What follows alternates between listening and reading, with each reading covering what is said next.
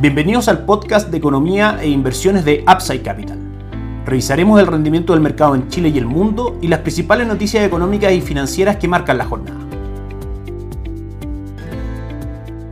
Muy buenos días, ¿cómo están ustedes? Lunes 13 de noviembre de 2023, soy Ramiro Galeano, fundador de Upside Capital. Les doy la bienvenida a otra edición más de Mercados en Upside Capital. Como todos los lunes vamos a mencionar las principales noticias y datos macroeconómicos que recibiremos tanto para el mercado local como para los mercados extranjeros y por supuesto los movimientos que eso genere en nuestras estrategias de inversión y en nuestros portafolios recomendados. Partimos por el mercado local, recordando las últimas cifras macroeconómicas importantes para Chile y MASEC correspondiente al mes de septiembre, sin variaciones del 0%, lo que confirma la nula actividad económica y el probable crecimiento que tendremos durante este año en nuestra economía. La última inflación conocida, por supuesto, correspondiente al mes de octubre, el 0.4% por debajo de las expectativas del mercado, que estaban situadas entre el 0.5% y el 0.7%, ubicando esta medición en su medición anual, valga la redundancia, de 12 meses en el 5%. Ambas cifras confirman lo dicho por el Banco Central en su última reunión de política monetaria, que las variables macroeconómicas locales están absolutamente alineadas con una menor inflación, con un crecimiento, como decíamos, prácticamente nulo, y eso lleva a que el Banco Central pueda mantener su ciclo de recorte de tasa de política monetaria. Así lo demuestra la última encuesta de expectativas económicas, que el mercado lo tiene internalizado, probablemente una tasa de política monetaria a fines de 2024 del 5% y a fines de 2023 que finalmente falta solamente una reunión para eso donde se espera que se rebaje en 75 puntos base la tasa de política monetaria, termine la tasa rectora en el 8.25%. Actualmente se mantiene en el 9%, una decisión que recordemos sorprendió al mercado local, donde el Banco Central expuso que si bien las variables macroeconómicas locales iban totalmente a favor de mantener un ciclo de recorte de tasa de política monetaria. Sí había que mirar con atención lo que pasara en Estados Unidos, dado que aún allá no se anuncia el fin del ciclo de alza de tasa de política monetaria actual. Eso mantiene con fundamentos alcistas al dólar y nosotros con un dólar fuerte en Chile, por supuesto, somos importadores de inflación, de manera que eso disminuye el campo de acción del Banco Central para que pueda seguir rebajando la tasa de política monetaria. En términos de activos, vamos con renta fija local, que ha tenido un buen retorno durante el mes de noviembre principalmente por el dato inflacionario de octubre, que como decíamos marcó por debajo de lo esperado siendo este un factor para que el Banco Central pueda seguir rebajando la tasa de política monetaria. Nuestra recomendación de inversión, conformada principalmente por fondos de renta fija, específicamente como base fondo Itaú Dinámico para estrategias de inversión de mediano a largo plazo, mantiene un retorno durante el año del 5.31%, con un excelente mes de noviembre alcanzando ya un retorno del 0.78%. Otros dos fondos que forman parte de nuestra recomendación de inversión con el fin de diversificar la estrategia, ahorro corto plazo con retorno durante el año del 7.6% y ahorro plus con retorno durante el año en 9.23%. Para estrategias de corto plazo, por supuesto, sobreponderamos posiciones en Money Market, que mantiene un retorno del 0.69% durante los últimos 30 días, acumulando ya un retorno del 8.62% en lo que va al año. Eso por parte de los fondos recomendados de Ito AGF, por parte de Principal, AGF, cartera de conservación de capital a 6, 18 y 36 meses, forman también, por supuesto, parte de nuestra recomendación de inversión. El dólar comienza la semana con un upside bastante fuerte y marcado, cotizando en 923 pesos, subiendo aproximadamente 10 pesos desde el cierre del día viernes, que fue en 910 días que no hubo gran volatilidad en las cotizaciones del dólar. Recordemos que los últimos dos grandes movimientos del dólar han sido prácticamente desde máximos anuales cerca de 950, una caída fuerte hasta 874, impulsado principalmente por el anuncio del fin del ciclo de compra de dólares por parte del Banco Central, que disminuye el precio del dólar en Chile,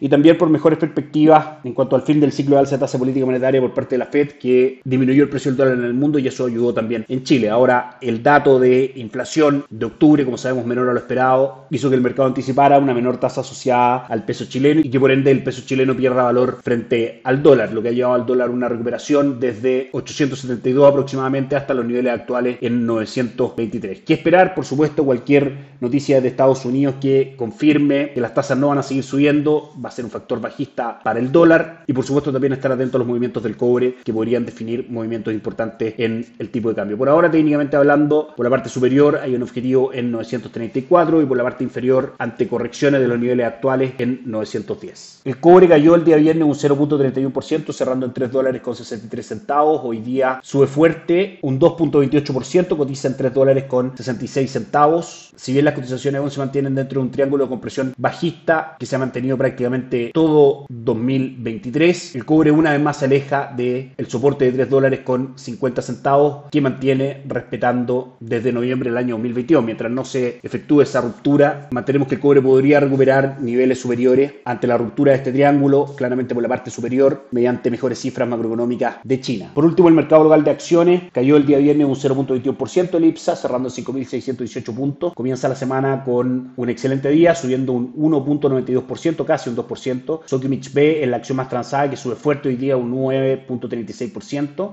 Concha y Toro un 0.10% y la acción de Itaú que sube un 3.7%. Durante el año muestra un retorno del 6.78% y una recuperación durante los últimos 7 días del 2.71%. El fondo Itaú Tuesca Chile Equities, nuestra recomendación de inversión para renta variable local, mantiene un retorno durante el año del 2.6%, durante los últimos 12 meses del 4.55% y un track record constantemente superior a las cotizaciones de Elipsa. La semana pasada terminó para los tres índices principales de Wall Street de buena manera, Dow Jones arriba un 1.15%, S&P 500 un 1.56% y Nasdaq un 2.05%, con S&P acumulando un retorno durante el año del 15% y una recuperación desde que la Reserva Federal decidió mantener la tasa de política monetaria en el actual rango entre el 5.25 y el 5.5% del 7.24%. De mantenerse esta fuerza compradora, el primer objetivo de S&P 500 estará en 4.526 puntos, cotiza el día de hoy en 4.420 y luego en 4.600 puntos donde están marcados los máximos anuales. Desde nuestro punto de vista, Estados Unidos